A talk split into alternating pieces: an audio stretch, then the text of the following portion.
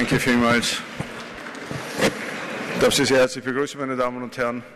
Ich darf mich nochmals bedanken, dass ich den Vortrag als erster halten darf. Der Grund liegt darin, dass Semesterferien beginnen und mein 15-Jähriger mir niemals vergeben würde, wenn ich nicht mit ihm rechtzeitig wegkommen würde. Was Sie sicher verstehen, jeder hat so seinen Chef und ähm, zu Hause ist das der halt. Wie eine Volkszählung gewesen ist, war doch die Frage, wer der Haushaltsvorstand ist. Und da habe ich seinen Namen eingesetzt, was mir eine, eine Rüge eingetragen hat. Ähm, meine Damen und Herren, wenn wir uns ähm, über die Onkologie unterhalten, so möchte ich und muss ich mit Ihnen unsere gemeinsamen Erfahrungen teilen. Und diese gemeinsamen Erfahrungen sind, dass es de facto keine Wunderdroge für Patienten mit Krebs gibt. Allerdings ist es über die Jahre kontinuierlich zu einem Fortschritt gekommen und Überlebensziffern haben enorm zugenommen. Wir haben bis vor wenigen Jahren Patienten mit äh, metastasiertem Dickdarmkarzinom nach etwa elf Monaten verloren. Heute kratzen wir an der 30-Monats-Marke. Wir haben bei Patientinnen mit metastasiertem Mammakarzinom vor wenigen Jahren, das haben wir alle noch im Studium gelernt, eine Lebenserwartung von neun bis zwölf Monaten gehabt. Heute sehen wir bei, bestimmt, bei einer bestimmten Subgruppe von Brustkrebserkrankungen mit Metastasierung vier Jahres Überleben. Das ist keine Seltenheit.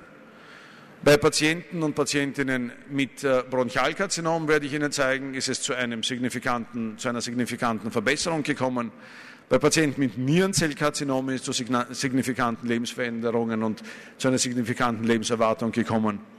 Und letztlich haben wir bei einer Vielzahl von anderen Erkrankungen Fortschritte erzielt, die eine deutliche Verlängerung des Überlebens herbeiführen. Diese deutliche Überle Über äh, Verlängerung der Überlebensdauer ist keine Heilung, ist eine Verbesserung. Und wir, wir gehen, wie man zu sagen pflegt, in Incremental Steps. Das heißt also in Schritten weiter, die von einem Schritt zum anderen zu einer Verbesserung der Situation führen. Es ist keine Heilung da, aber Schritt für Schritt eine Verbesserung. Eine Verbesserung der erkrankungsfreien Zeit, eine Verbesserung der Gesamtüberlebenszeit und eine Verbesserung in sehr vielen Fällen der Lebensqualität. Nun ist es so, dass wir an der Schwelle der personalisierten Medizin stehen. Personalisiert bedeutet, dass Patienten eine Therapie bekommen, die nicht nur alle über den Kamm geschoren in der gleichen Art und Weise bekommen würden, sondern die sich sehr richtet nach den Eigenschaften des Patienten, der Patientin und nach den Eigenschaften des Tumors. Derzeit, meine Damen und Herren, sind 1000 Medikamente für onkologische Erkrankungen in Entwicklung. Davon sind 650 bereits in Phase 2 und Phase 3 Studien. Das bedeutet, dass wir für jede Untergruppe von Tumoren eine Medikation zur Verfügung haben oder haben werden, die zu einer sehr gezielten Einsetzbarkeit führen wird. Wenn Sie sich vorstellen, dass ein Medikament und die Entwicklung eines Medikaments bis zur Marktreife eine Milliarde Dollar kostet, so können Sie sich vorstellen, was das für ein enormes Investment bedeutet, wenn 650 in Phase 2 und Phase 3 sind. Natürlich werden es nicht alle zur, Marktreife schaffen, aber es sind trotzdem eine Vielzahl von Medikamenten da, die zu einem enormen Einsatz an auch Geldmitteln führen werden. Auf unserer Seite bedeutet das, dass wir natürlich an, an der Entwicklung von neuen Medikamenten arbeiten müssen und mitarbeiten müssen. Sonst werden die Patienten, die wir in Österreich betreuen, nicht Zugang zu den modernsten Medikamenten haben. Das heißt also, es ist ein enormer Aufwand unsererseits notwendig, dass wir an der Entwicklung neuer Medikamente teilhaben. Die fallen nun nicht vom Himmel. Diese Medikamente bekommen Sie nicht nur deswegen, weil Sie aus Wien sind und in Wien der Johann Strauss äh, musiziert hat, sondern Sie bekommen sie deshalb, auch nicht, weil die spanische Hofratschule so gut ist und die Sängerknaben so hübsch, sondern Sie bekommen sie deshalb, weil Sie Daten vorweisen müssen. Die Daten, die Sie vorweisen müssen, sind erstens, dass Sie in der internationalen Gruppierung sehr gut verankert sind. Das geht nur über Publikationen. Wenn jemand nachsieht, wem gebe ich ein Medikament in die Hand, von den vielen Zentren, die es in der Welt bekommen, dann sieht er nach, wer hat darüber publiziert, wer hat darüber besonders prominent publiziert und an den treten dann die Pharmafirmen heran. Wer hat besonders viele Patientinnen und Patienten, die er versorgt? Auch das eine Frage. Sie können sich vorstellen, bei 650 Medikamenten in Entwicklung sind, gibt es sehr, sehr viele konkurrierende Studien. Und natürlich möchte man dann relativ rasch zu einer Antwort kommen. Auch im Interesse der Patienten, denn die Medikamente müssen zugelassen werden. Und die dritte Frage, die gestellt ist, wie leicht ist es in einem bestimmten Land, Studien durchzuführen? Das ist alles drei in der Onkologie positiv zu beantworten. Wir haben in den letzten Jahren, und das war nicht nur die Klinik, der ich vorstehe, sondern ein sehr, sehr bewusster interdisziplinärer Ansatz, ein bewusster interdisziplinärer Ansatz in der Betreuung von Patienten mit Krebs, gemeinsam mit Chirurgen, gemeinsam mit Gynäkologen, gemeinsam mit Urologen, gemeinsam mit Neurologen, mit Neurochirurgen, ist es uns gelungen, eine interdisziplinäre Kooperation aufzuziehen, die dann auch sehr prominent publiziert hat. Wir sind durch die Größe letztlich des Einflussgebietes in Wien in der Lage, relativ rasch Patienten zu rekrutieren.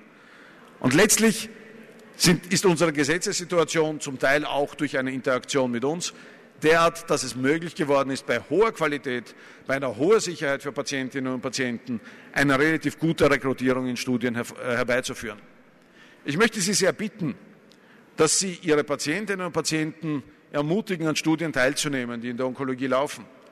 Und ist deshalb, weil natürlich, wenn man bei einer Lungenentzündung eine Heilungsrate hat von 90 Prozent, 95 Prozent, sind Studien natürlich wichtig, damit man auf 100 Prozent kommt, aber nicht, der Druck nicht so enorm wie zum Beispiel bei einem Kolonkarzinom, wo man sagt, 30 Monate, na gut, schön, das ist verbesserbar.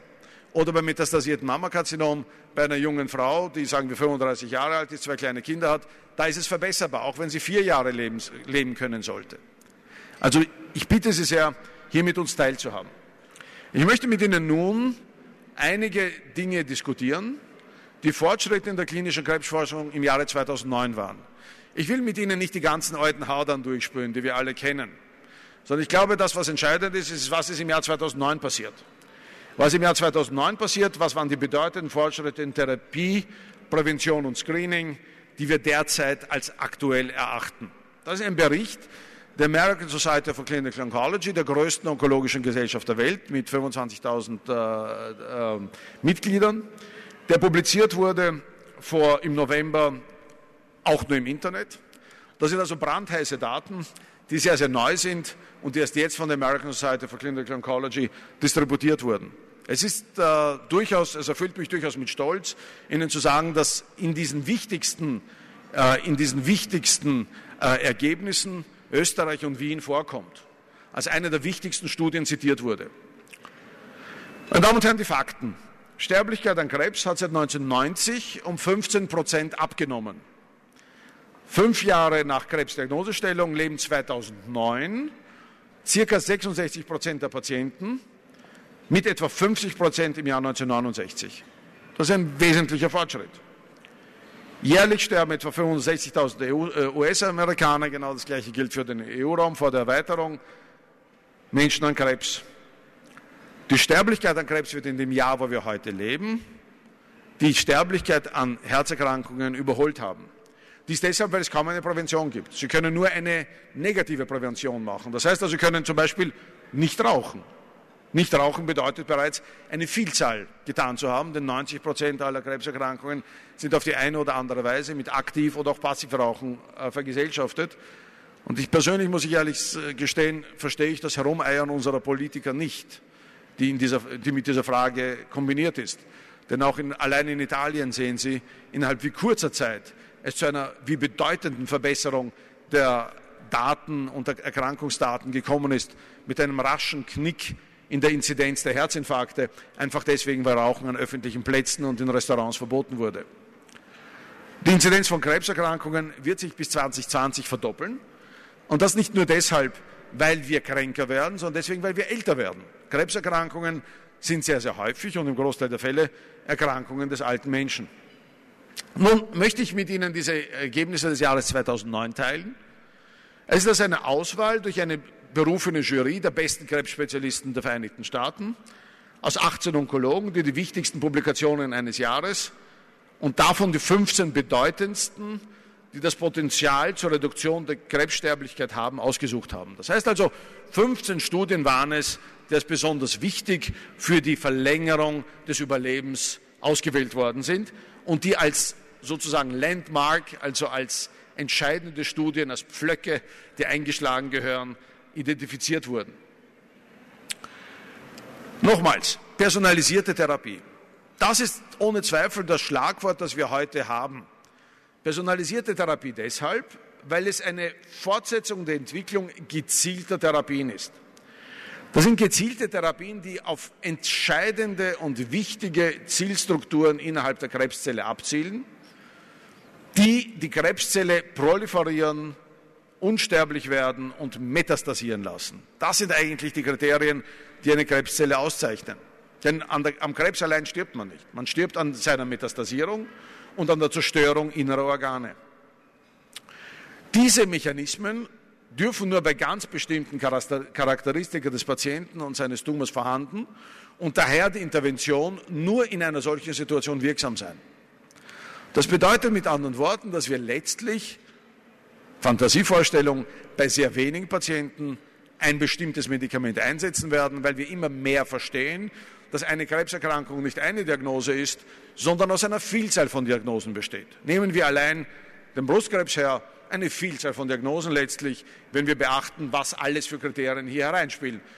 Hormonabhängigkeit, welches Hormon, Herz-2-Neuabhängigkeit, also Abhängigkeit von einem Wachstumsfaktor, die Patientin prämenopausal, postmenopausal, Lymphknoten positiv, Lymphknoten negativ, duktales Karzinom in situ, äh, invasives Mammakarzinom, alles das. Und das sind alles letztlich einzelne Entitäten, die anders behandelt werden müssen und die dementsprechend gezielt behandelt werden sollen.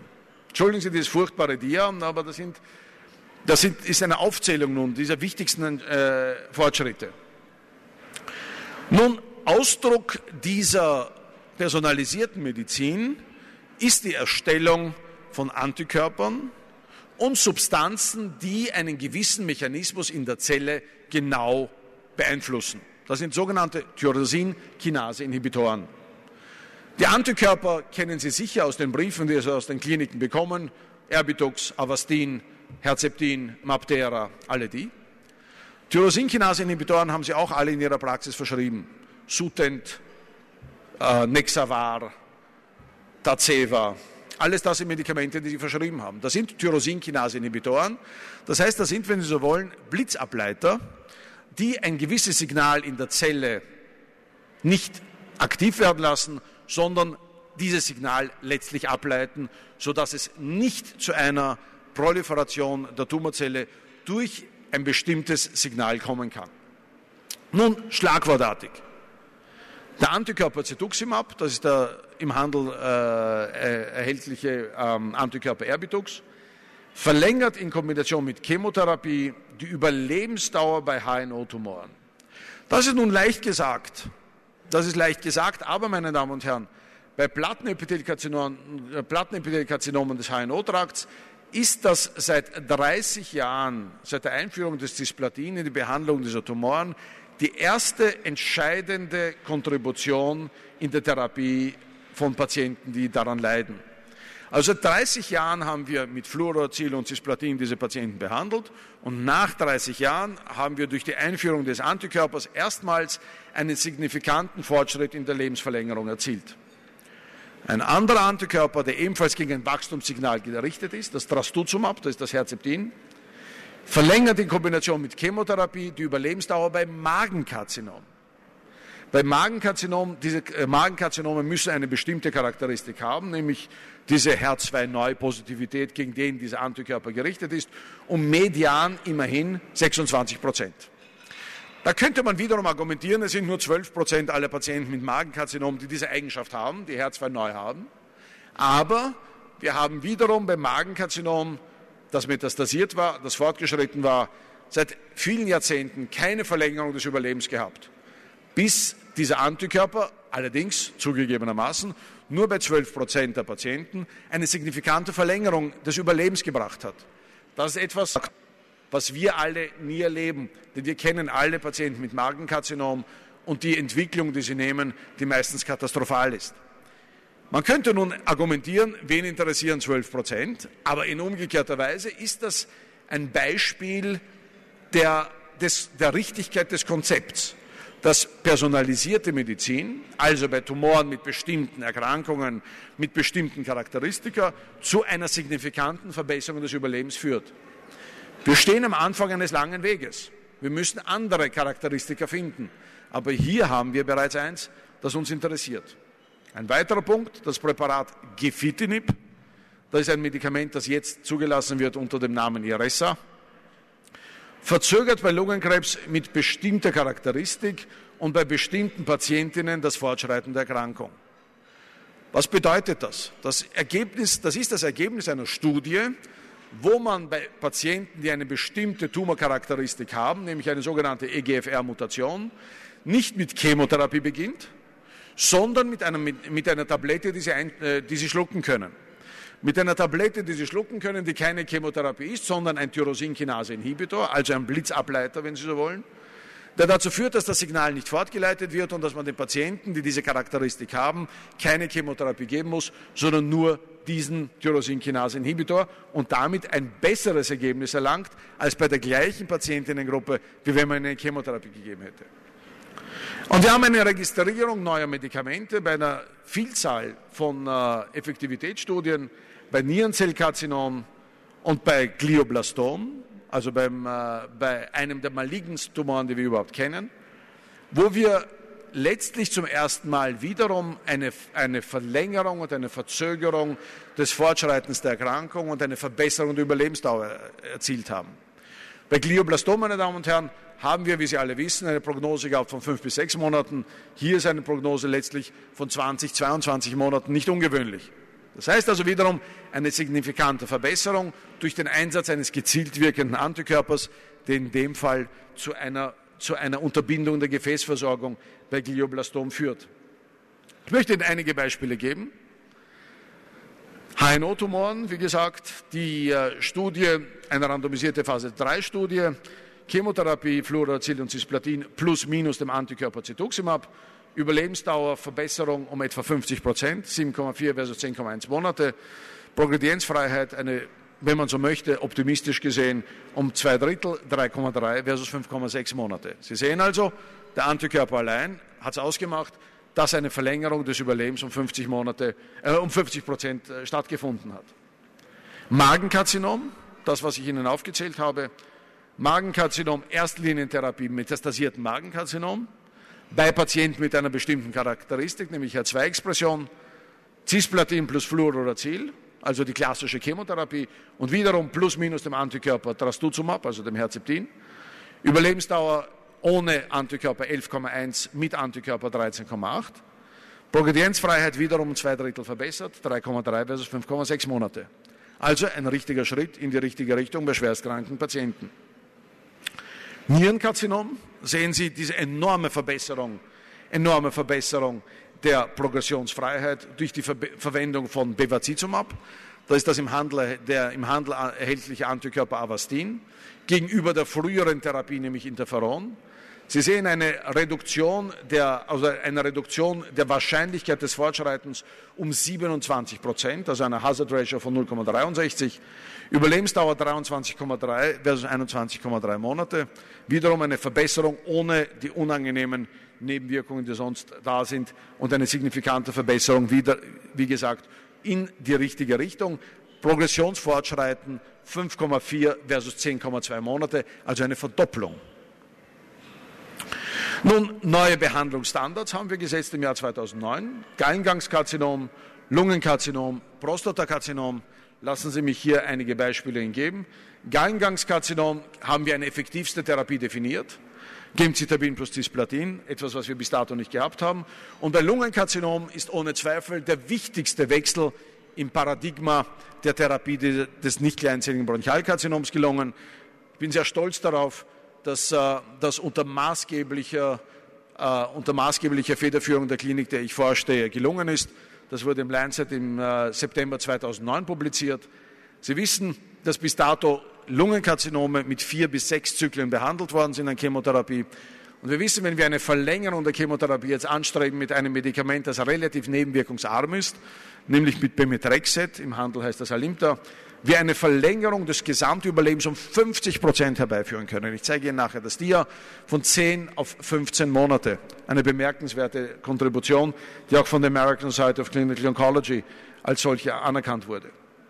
Bei Prostatakarzinomen wesentlicher Fortschritt, postoperative Radiotherapie, bei großen Tumoren ohne Lymphknotenbeteiligung, Verlängerung der Überlebensdauer um 30 Prozent, nämlich von 12 auf 14 Jahre, wie ich Ihnen zeigen werde. Das Gallengangskarzinom, eine neue Definition, 8,2 versus 11,2 Monate in der Überlebensdauer durch eine neue, neu definierte Chemotherapie. Und bei nicht kleinzelligen Bronchialkarzinom, ich darf das übergehen, sehen Sie, wenn Sie vier bis sechs Zyklen, vier bis sechs Zyklen an Chemotherapie geben, so ist das die untere Kurve jeweils, die gelb dargestellt ist oder grün-gelb dargestellt ist, 10,3 Monate. Wenn Sie die Behandlung verlängern und vier bis sechs Mal ein cisplatinhältiges Regime geben und dann aber erhalten und den Patienten und Patientinnen alle drei bis vier Wochen das Medikament Alimta, also Pemetrexed geben, führen sie zu einer Verlängerung des Über der Überlebensdauer von 10,3 auf 15,5 Monate. Wiederum nicht die Welt, aber ganz wichtig eine Verlängerung immerhin um 50 Prozent. Das ist wiederum der erste Schritt vorwärts in, in, der Behandlung des Lungenkarzinoms, der seit vielen Jahrzehnten ermöglicht worden ist und der, glaube ich, einer der wesentlichsten in, der letzten, in den letzten Jahren äh, äh, als äh, einer der wichtigsten dargestellt werden kann. Interessant ist, dass bei Prostatakarzinom von dem wir glauben, dass wir seit vielen Jahren schon ganz gut unter Kontrolle haben, noch weitere Fortschritte machbar sind. Und tatsächlich ist hier eine randomisierte Langzeitstudie äh, zitiert, bei Patienten mit relativ großen Tumoren, T3-Tumoren, ohne Lymphknotenbeteiligung und die Effektivität der adjuvanten Radiotherapie auf Langzeit getestet. Überlebensdauer 13,3 versus 15,2 Jahre, wenn Sie Patienten, die T3-Tumoren haben, nachbestrahlen lassen. Also diese Patienten leben um zwei Jahre länger. Metastasenfreiheit 12,9 versus 14,7 Jahre. Wiederum ein bemerkenswerter Gewinn, immerhin um zwei Jahre, meistens bei alten Männern, die dann um zwei Jahre länger leben, beziehungsweise an einer anderen Erkrankung letztlich zum Tod kommen und nicht am Prostatakarzinom versterben müssen, an dem sie ursprünglich erkrankt waren. Nun, Prävention und Screening, da werden Sie vielleicht diskutieren wollen. Es gibt eine Studie, die eindeutig zeigt, zwei Studien, die eindeutig zeigen, dass das PSA-Screening keine Reduktion der Sterblichkeit am Prostatakarzinom herbeiführt. Warum ist das so? Warum ist das so? Wahrscheinlich ist es deshalb, weil das PSA bei langsam wachsenden, unaggressiven Karzinomen den, die Tumoraktivität anzeigt. Wenn das aggressive, rasch wachsende Karzinome durch PSA und dem PSA-Screening entgehen, und dadurch die Sterblichkeit letztlich nicht verändert wird, weil Patienten, die langsam wachsende PSA-exprimierende Karzinome haben, wahrscheinlich nicht an, den, an, diesem Karzinom zu Tode kommen, sondern zu anderen interkurrenten Erkrankungen, zum Beispiel durch Herzerkrankungen und so weiter. Meistens sind das ja nicht junge Männer, sondern alte Männer. Wenn das sind diejenigen, die dann jünger sind, aggressivere Karzinome haben, weniger PSA-Anstieg haben, genauso weiter an ihrem Prostatakarzinom zu Tod kommen und genauso sterben, wie sie es früher getan haben, solange das PSA-Screening da war. Das sollte uns zu denken geben. Ich, ich möchte damit jetzt nicht sozusagen großartig äh, vortreten und sagen, das ist etwas, was Sie ab heute unterlassen müssen. Aber ich glaube, wir sollten auf jeden Fall diese zwei sehr wichtigen Publikationen, die in einem sehr wichtigen Journal, nämlich dem New England Journal of Medicine, publiziert worden sind, zur Kenntnis nehmen und die Situation beobachten. Genau das gleiche gilt für den Tumormarker CA12,5 bei Eierstockkrebs. Keine Reduktion der Sterblichkeit bei Anstieg von CA12,5 ohne, ohne Symptome. Das heißt also, wenn Sie bei Symptomen zu behandeln beginnen, ist die Sterblichkeit wahrscheinlich ähnlich. Allerdings ist das eine Studie, die die Lebensqualität nicht gemessen hat. Das heißt also, Patientinnen, die mit einem Aszites kommen, sind, haben definitiv eine schlechtere Lebensqualität, als wenn sie, und und, und gehören behandelt, als wenn man letztlich nur das, ähm, nur die Symptom, das, das Eintreten der Symptome beobachtet und darauf wartet, statt frühzeitig dieses Rezidiv abzufangen und die Lebensqualität zu verbessern. Nun, neue Horizonte. Ich möchte noch einmal betonen, ich möchte Ihnen hier keine Siegesmeldungen überbringen. Ich glaube, dass es wichtig ist zu betonen, dass das alles nicht der Anfang des Endes, sondern nur das Ende des Anfangs unserer Bemühungen bei der Bekämpfung von Krebs sein kann. Ich glaube, wir sind intelligenter geworden, wir sind klüger geworden, wir sind besser geworden, aber wir sind noch nicht super wahnsinnig gut, dass wir alle Patienten heilen können. Ganz im Gegenteil. Wir sind in der Lage, Patienten länger begleiten zu können. Das macht uns stolz. Nur die Forcierung der Forschung wird das erlauben, weitere Fortschritte zu erzielen. Es wird nicht möglich sein, durch andere Methoden, die sich eigentlich von selbst desavouiert haben, eine Verlängerung herbeizuführen. Wir müssen Forschung in die richtige Richtung positionieren. Ich bitte Sie sehr, mit uns gemeinsam diesen Weg zu gehen und der Forschung den Platz einzuräumen, der klinischen Forschung den Platz einzuräumen, der auch in der Öffentlichkeit ihr gebührt. Und letztlich hat es die Gesellschaft in der Hand, ob diese Bemühungen hier oder sonst wo geschehen. Denn Medikamente müssen ja irgendwo untersucht werden, müssen irgendwo getestet werden. Und wenn Patienten kommen und sagen, ich möchte das neueste, beste Medikament haben, das auch irgendwo ausgetestet ist, stellt sich uns natürlich die Frage, ja, wo soll es denn ausgetestet sein? Denn dieser, dieses Anliegen haben wir alle. Wir müssen uns einbringen. Wir müssen diesen Weg gemeinsam mit unseren Patienten gehen, denn wir können uns nicht den Luxus leisten, die Entwicklungen und die Modernisierung der Therapie woanders geschehen zu lassen, ohne unseren Patienten diese Entwicklungen anzubieten. Alles das sind Fragen, die innerhalb der Gesellschaft diskutiert gehören. Aber ich glaube, dass Innovation zu unserer Hauptaufgabe in einem sich entwickelnden Gebiet zählt. Dankeschön.